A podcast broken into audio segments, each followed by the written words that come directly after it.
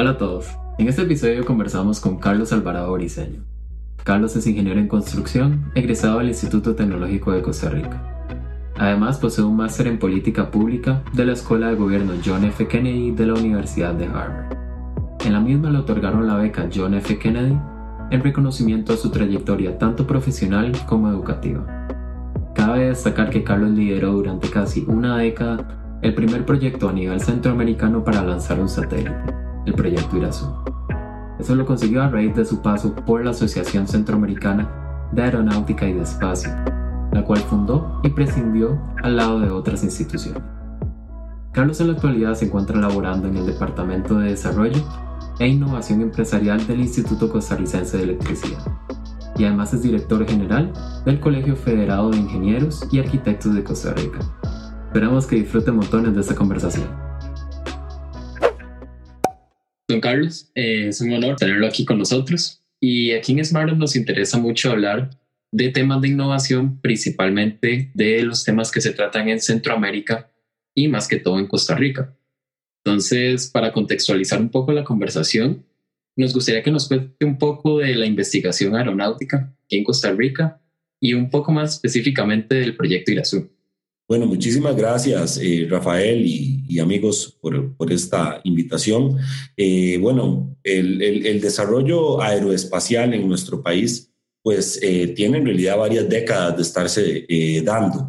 En la última década han venido sucediendo una serie de eventos, pues, muy interesantes que han venido, pues, catalizando el desarrollo de la industria aeroespacial, ¿verdad? En nuestro país y también en la región centroamericana. Dentro de todos estos esfuerzos, bueno, en el caso eh, mío, a mí me tocó, bueno, pues eh, desarrollar y liderar eh, varias de estas iniciativas. Una de ellas, por ejemplo, fue justamente el primer satélite de Costa Rica y de Centroamérica a partir de lo que fue el proyecto Irazú. El proyecto Irazú, bueno, fue un esfuerzo, ¿verdad?, de muchas organizaciones, de muchas personas que, bueno, se unieron alrededor de este sueño que era, pues, llevar a Costa Rica por primera vez eh, con un, dispositivo desarrollado en el país y todo al espacio. Y, bueno, fue una experiencia bastante positiva que permitió pues que se eh, sumaran las voluntades y las aspiraciones también de, de, muchas personas de, poder pues eh, colocar a nuestro país en este paradigma de desarrollo tecnológico. Así que, bueno, parte de todo este trabajo, ¿verdad? Lo que tiene como, como objetivo es el desarrollar capacidades tanto en, en las personas eh, que están en estos momentos cursando eh, y formándose para eventualmente llegar a, a, formar parte de nuestra, de nuestra masa laboral, de las personas, digamos, que, que, van a llevar el país adelante en las siguientes décadas, ¿verdad? El objetivo como tal es, pues, desarrollar capacidades para que el país como tal pueda, pues, eh, eventualmente poder involucrarse en una nueva eh, cadena de valor eh, de desarrollo, también un, nuevo paradigma de desarrollo eh, tecnológico como lo es el desarrollo aeroespacial. Entonces, en gran medida, mucho del trabajo que se ha venido haciendo busca precisamente desarrollar estas capacidades. ¿Para qué? Para que así eventualmente el país vaya escalando y se vaya insertando adecuadamente en esta cadena de valor. Perfecto, don Carlos. Y considerando su carrera como profesional, queríamos hacerle la consulta, ¿cómo llegó a involucrarse usted en este tema? Eh, considerando que no es una carrera pues muy común en un país como Costa Rica. Bueno, en el caso mío, mi formación eh, académica, en realidad yo soy ingeniero en construcción, ¿verdad? Graduado del Instituto Tecnológico de Costa Rica. Y, bueno, yo me empecé a involucrar en el tema aeroespacial eh, precisamente cuando estaba trabajando en mi tesis de graduación en el, en el tecnológico, porque mi tesis fue eh, para el desarrollo de eh, una investigación relacionada con eh, tratamiento de desechos tóxicos con tecnología de plasma. Y en ese momento, bueno, pues la, la empresa que, que, me ayudó a desarrollar también esa investigación fue Adastra Rocket Company.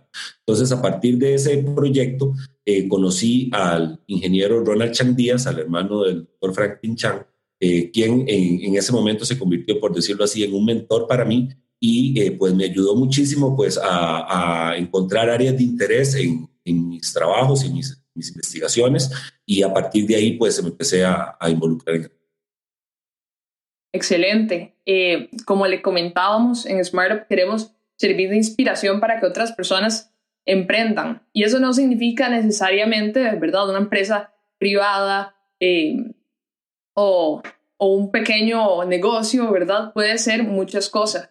Entonces, queremos aprender un poco de su experiencia en, estos proyectos. Eh, entonces, ¿cómo fue empezar ese proyecto en Costa Rica? Que no tiene precedentes acá, eh, ese tipo específico de proyecto, un satélite. ¿Y qué dificultades tuvieron? ¿Qué les sorprendió del proceso? Bueno, pues em, cuando el proyecto arrancó, el proyecto arranca como una idea del eh, ingeniero Ronald Chang me, me, acuerdo hace como, como 11, 12 años, eh, cuando me lo eh, indicó por primera vez, que pues él tenía el sueño en ese momento pues de que pusiéramos en órbita el primer satélite de, de la región. Y bueno, como lo, tal vez para inclusive entender un poquito cómo es que la historia se vino desarrollando, ¿verdad? Luego de que yo realicé eh, mi tesis de graduación con Astra Rocket Company, ¿verdad? Yo seguí involucrado eh, y colaborando directamente con eh, la empresa Chang Díaz y, y Asociados, que era una empresa también constructora, por mi formación en ese momento. Y así es como, bueno, en ese momento el ingeniero Ronald Chang, quien era también, pues, presidente de la empresa Chang Díaz y Asociados, me indica y me dice, bueno, que empecemos a trabajar en esa idea y es cuando también pues eh, me, me, comenta de eh, pues la idea de volver a eh, poner a funcionar una organización que él había fundado a finales de los años 80. Esa organización era la Asociación Costarricense para la Investigación y la Difusión Espacial, ACIDE. Y eh, bueno, eventualmente, luego de que volvimos a retomar esa idea, fue cuando la ah, idea de crear precisamente eh, y de volver a retomar la organización eh, se convierte y se crea la Asociación Centroamericana de Aeronáutica y del Espacio, que es una entidad que, bueno, a mí, junto con el ingeniero Ronald Chang Díaz y otro, pues un grupo de, jóvenes costarricenses en ese momento también interesados en desarrollar el campo aeroespacial, pues tomamos la decisión de, fundar, ¿verdad? Y a partir de ahí, bueno, se fueron desarrollando una serie de, acciones, ¿verdad? En el caso mío, bueno, a mí me tocó presidir eh, ACAE durante casi una década, ¿verdad? Y producto de todo ese trabajo se logró eh, precisamente pues eh, desarrollar todas las iniciativas y todos los esfuerzos necesarios para eh, poder llevar a cabo con éxito el proyecto IRASU, ¿verdad? Entonces, definitivamente, bueno, fue una tarea larga, ¿verdad? No fue para nada fácil, literalmente teníamos que arrancar eh, de cero, no habían capacidades, no había pues, en ese momento tampoco recursos, ¿verdad? Muy pocas personas pues eh, creían o confiaban en que eh, fuera posible. Y bueno, a lo largo de los años desarrollando precisamente, como lo decía al inicio, las capacidades y trabajando con disciplinas que se fue creando toda la atracción necesaria para que el proyecto pudiera llegar a buen término en el año 2018. Carlos, y considerando que hay muchos jóvenes que están en este momento en la creación de un emprendimiento que no necesariamente visualizan en un mercado local, eh, ¿cómo se encuentran esas figuras de apoyo y financiamiento para poder lograrlo? Bueno, eh, hay que tomar en cuenta también que el desarrollo aeroespacial no es pues algo que todavía en nuestro país esté total y completamente desarrollado, es algo que apenas pues está eh, en proceso de desarrollar capacidades, ¿verdad? Entonces eso es algo que en gran medida pues con el paso de el eh, tiempo, pues las capacidades van creándose y se van pues volviendo cada vez más eh, sofisticadas, por decirlo así. Eh, y adecuadamente, digamos, en paralelo, las fuentes de financiamiento disponibles para pues desarrollar iniciativas siempre van a ser limitadas y máxime pues en una región como la nuestra, ¿verdad? En, en, en, estas etapas lo más importante es pues trabajar con la voluntad y con eh, pues también la iniciativa que existe también en nuestro país, porque existe muchísimo interés, ¿verdad?, por seguir desarrollando estas, estas capacidades, tanto desde la academia como desde la industria, como desde el gobierno y también desde la sociedad civil. Y, bueno, pues eh, poco a poco eh, yo considero que las fuentes de financiamiento para, para seguir desarrollando estas capacidades se van a ir pues consolidando. Eh, definitivamente no es algo que podamos decir que va, a suceder de manera inmediata, pero sí eh, creo que eh, a lo largo de estos últimos 10 años se ha logrado avanzar muchísimo y Costa Rica va por pues, la, ruta correcta, ¿verdad? Para, seguir posicionándose en este espectro de desarrollo. Perfecto, don Carlos. Y en este caso también hablando un poco del financiamiento, ¿a qué instituciones puede un investigador aquí en Costa Rica recurrir en este tipo de proyectos más que todo que no son del todo convencionales?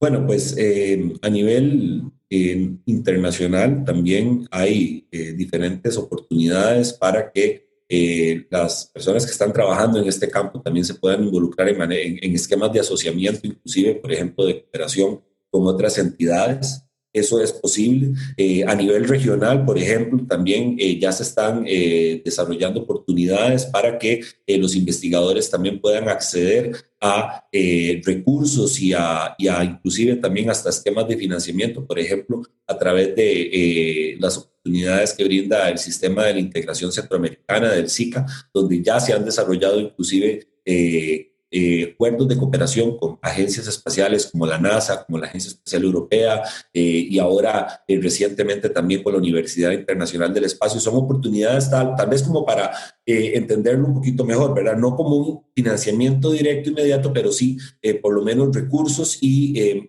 por ejemplo, las posibilidades de crear las capacidades en esos campos. Así que por ahí, pues, eh, hay eh, realmente oportunidades y, yo creo que el país las está aprovechando adecuadamente. Sí, también nos llama mucho la atención porque normalmente el tema del espacio y la aeronáutica se puede llegar a ver como un tema muy abstracto, un tema muy lejano a nivel centroamericano. Sin embargo, vemos a las grandes potencias llegando a invertir grandes sumas de dinero en esta investigación y la toman como una importancia casi prioritaria. Entonces, ¿por qué pensaron ustedes que era necesario comenzar un proyecto de esta índole y de esta área aquí en Centroamérica? Bueno, eh, pues la justificación, por lo menos a nivel eh, personal, yo podría decir que para mí en el, trabajar en el desarrollo eh, de capacidades en el campo aeroespacial es un tema de supervivencia.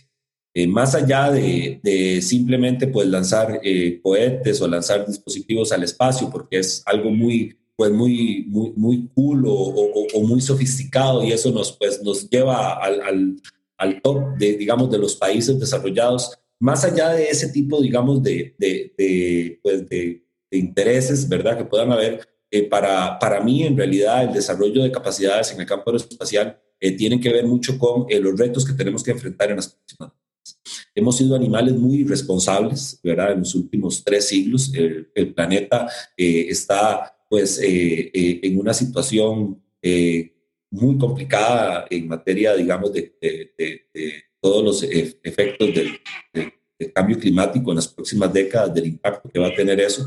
Y eh, pues los países que vienen en vías de desarrollo van a tener que, que también crear eh, sus capacidades para poder monitorear también sus recursos y poder entender cómo todos estos fenómenos pues eh, van a venirnos a afectar en las próximas décadas. Así que los países que no tengan capacidades en el campo espacial para poder monitorear adecuadamente, como decía ahora, esos recursos pues van a, a, a estar en una situación todavía muchísimo más compleja, ¿verdad? Y, por esa razón, entonces, para los países eh, de nuestra región, particularmente para la región centroamericana, es eh, realmente eh, importante poder tener estas capacidades para las próximas décadas, poder enfrentar adecuadamente estos retos.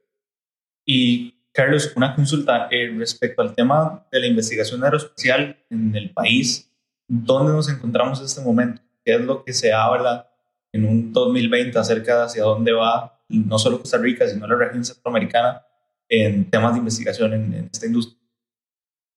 Bueno, eh, hace un par de años a mí me tocó justamente, bueno, desarrollar mi tesis eh, de graduación en el programa de posgrado que yo estudié en el extranjero eh, para precisamente entender cuáles eran pues las prioridades y el estado también de, desarrollo de, de, la industria aeroespacial y de las capacidades aeroespaciales en general para Costa Rica como tal.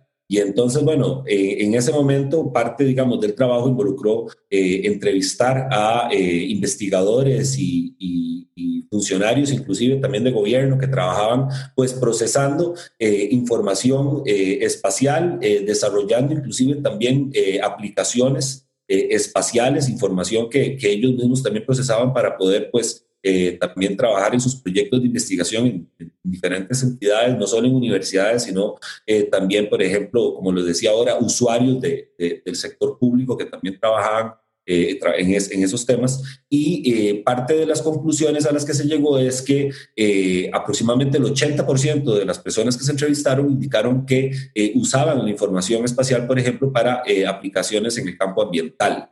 Y eso es algo interesante, ¿verdad? Como, por ejemplo, un país como Costa Rica, que también, pues, eh, es, es, un país que ha destacado, ¿verdad? A nivel global por su agenda verde también, pues viene eh, trabajando y desarrollando capacidades en gran medida en ese campo, ¿verdad? También en el campo de la agricultura, también en el campo del de desarrollo de, de eh, pues de aplicaciones en, el campo geoespacial también bastante, pero eh, como lo decía, me gustaría vez inclusive pues eh, enfatizar en eso, ¿verdad? Costa Rica pues viene también desarrollando sus capacidades en, la, en, el desarrollo, digamos, de, aplicaciones en el campo ambiental, agricultura y como decía ahora también en, la parte geoespacial.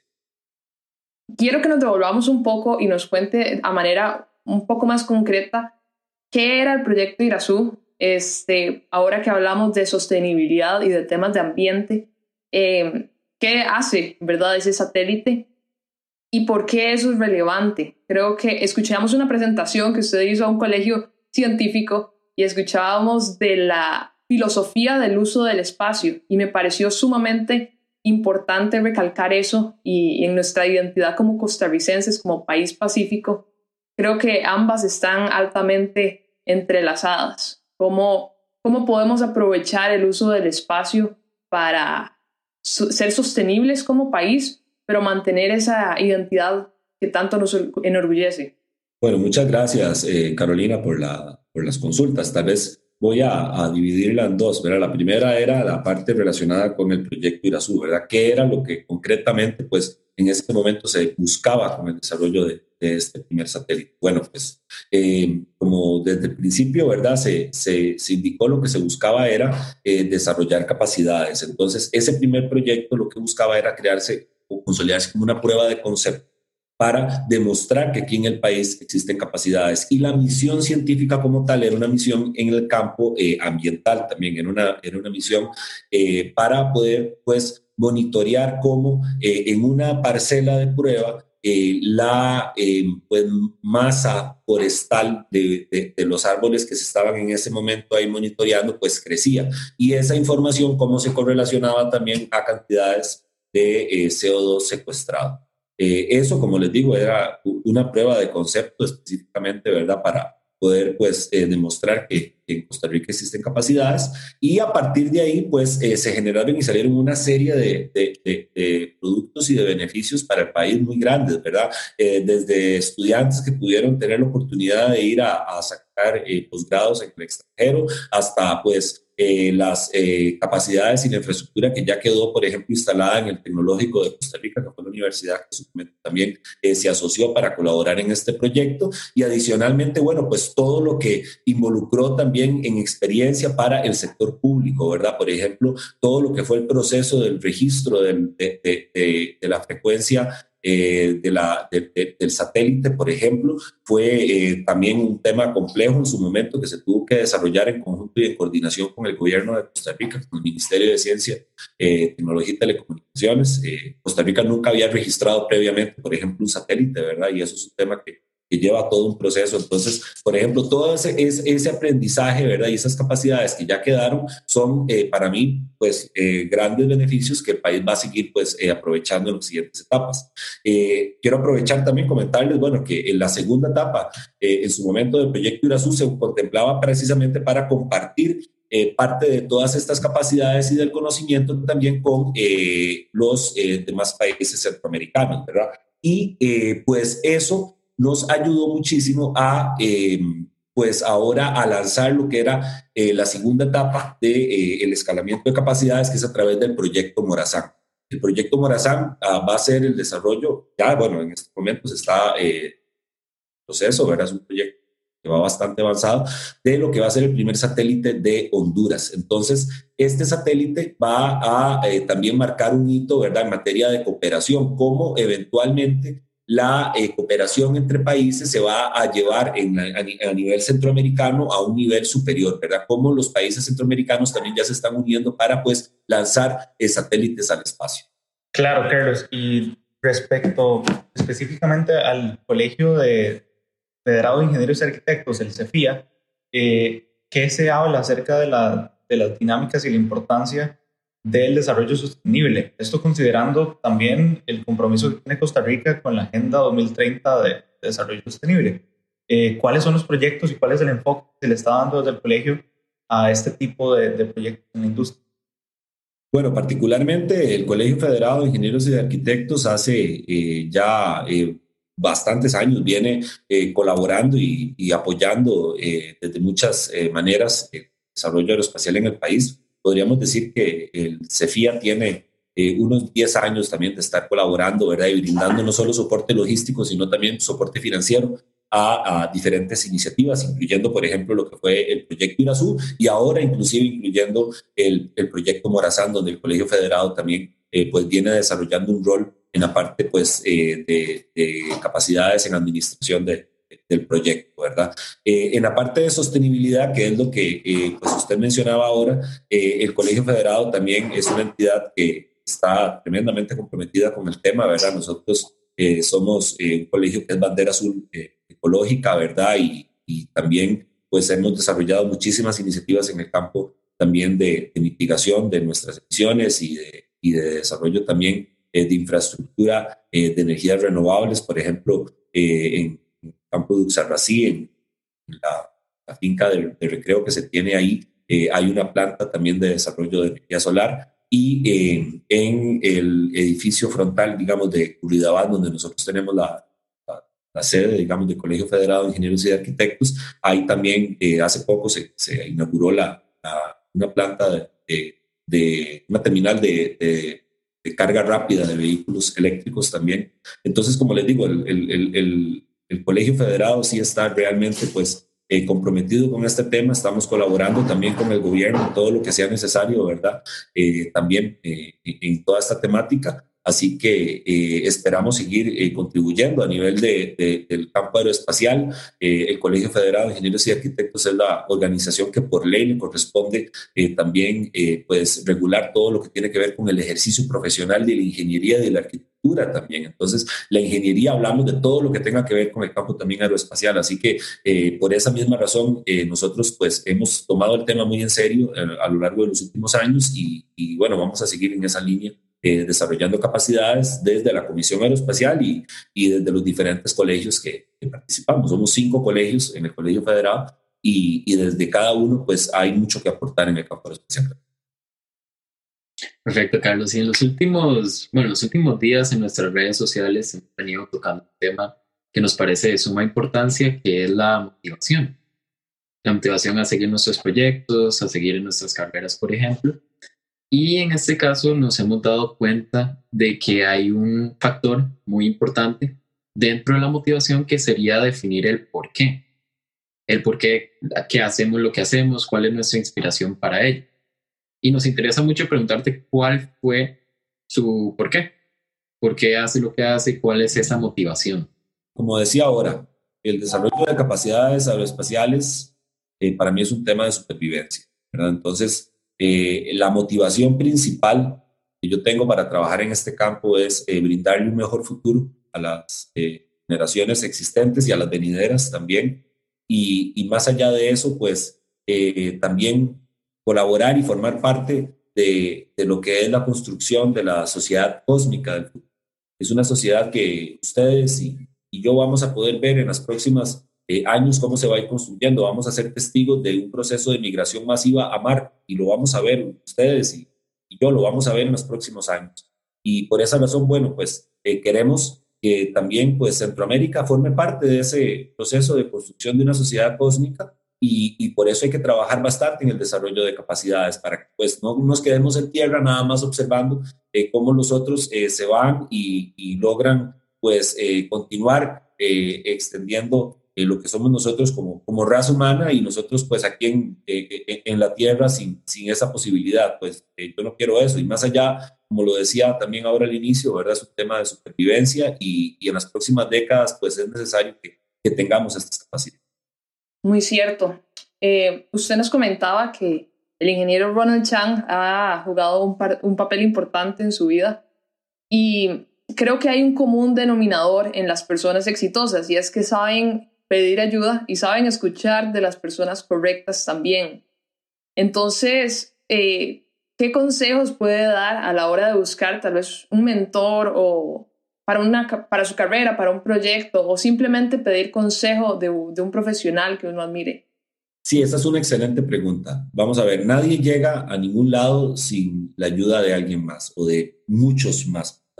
Eh, y, uno de los principales pues, eh, puntos que uno en la vida también tiene que aprender es eh, a, pedir ayuda, como usted lo comentaba ahora, ¿verdad? cuando es necesario, y apoyarse en la, en la experiencia de las personas que saben y que obviamente pues también tienen buenos planes y, y, buenos deseos para uno. Así que esa mentoría de personas como como el ingeniero Ronald Chang Díaz, para mí, pues fue vital.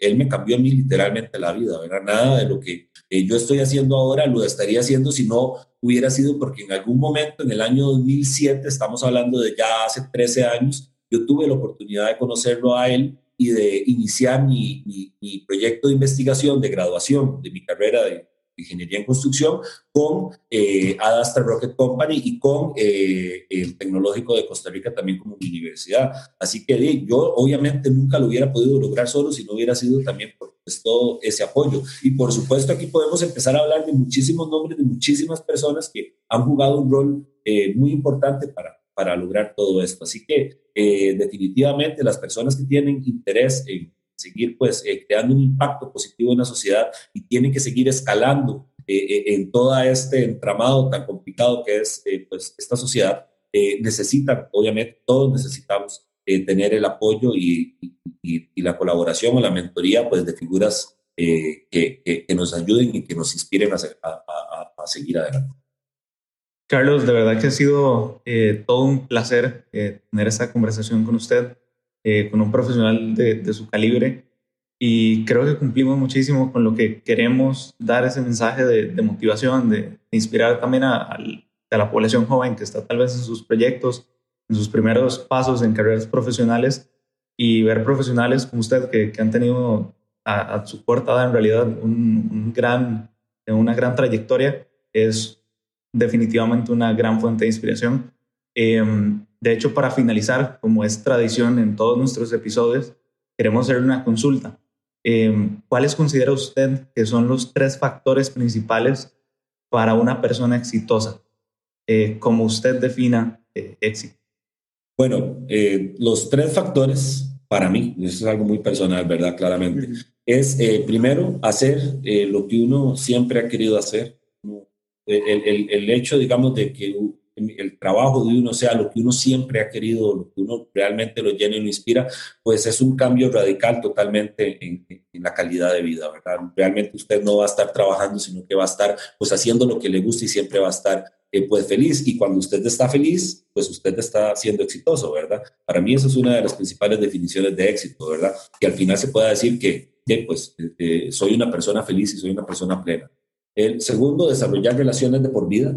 Eh, ahora que hablábamos también de las mentorías y del apoyo y del papel que juegan algunas personas en la vida de uno para llegar y alcanzar metas, ¿verdad? Es muy importante también, pues, eh, precisamente desarrollar estas relaciones que le duren muchos años hasta, ojalá, el día de la muerte, ¿verdad? Eh, de uno. Definitivamente, eh, eh, ser agradecido es, es, es, algo también, un valor muy importante en la vida y, y, para ser exitoso también uno tiene pues, que desarrollar este tipo de relaciones de por vida.